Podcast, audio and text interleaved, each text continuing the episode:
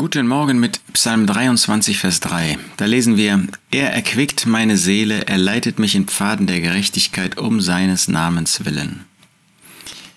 David konnte sagen, dass Gott seine Seele erquickte.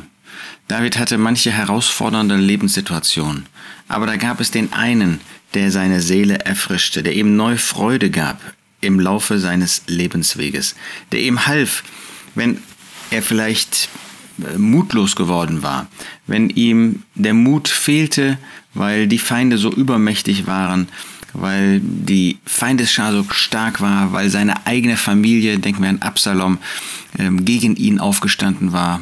Wenn wir an die Zeit unter Saul denken, wie oft konnte er wirklich aufgeben, resignieren. Aber da gab es den einen, der seine Seele erfrischte, erfreute, wieder neuen Mut gab, wieder eine neue Lebensperspektive. Vielleicht ist das bei dir auch so, dass du den Eindruck hast, es geht alles schief. Ähm, Gott steht gegen dich. Es gibt ja Christen, die diesen Eindruck gewinnen können, weil eine Krankheit nach der anderen kommt. Ein, wie wir schon mal sagen, Schicksalsschlag, den es natürlich gar nicht gibt, aber ähm, wie man das so ausdrückt, ein Schicksalsschlag folgt auf den nächsten. Und dass man den Eindruck hat, was ist los? Hat Gott etwas gegen mich? Nein, er erquickt die Seele. Er ist es, der uns in Pfaden der Gerechtigkeit um seines Namens willen laufen lässt. Er leitet uns. Er ist der vollkommene Leiter in unserem Leben. Er gibt vollkommene Führung in unserem Leben. Er verbirgt sich nicht. Das ist nicht wie im Alten Testament, dass Gott hinter einem verborgenen Vorhang wäre. Nein, er offenbart sich und er zeigt uns Schritt für Schritt, wohin wir gehen können wenn wir mit seinem Wort leben, das ist nicht irgendwie, das ist ein Zettel vom Himmel fällt, natürlich nicht. Ähm, er gibt uns auch die Verantwortung für unser Leben, dass wir Entscheidungen treffen können. Aber dann öffnet er Türen und dann schließt er Türen. Er leitet mich. Und er führt uns immer auf einen Weg der Gerechtigkeit, da wo wir ihn ehren können, wo wir in Übereinstimmung mit ihm leben können. Und das tut er um seines Namens willen, um seiner selbst willen.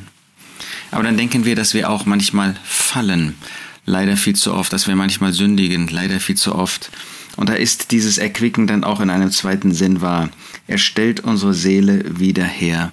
Wie oft haben wir es erlebt, dass wir auf einem falschen Weg gelaufen sind. Nicht seinetwegen, sondern weil wir nicht wollten, weil wir unser eigenes Leben führen wollten. Und da gibt es dann diesen einen, unseren Herrn, unseren Gott, der unsere Seele wiederherstellt, der uns wieder zurückbringt auf einen Weg. Wie dankbar dürfen wir sein? Wie oft haben wir versagt, dass er uns nicht lässt, keinen von uns, sondern dass er uns wieder zurückbringt auf eine Spur hinter dem Herrn Jesus her. Wir haben einen guten Herrn, ihm wollen wir vertrauen heute und in der vor uns liegenden Zeit.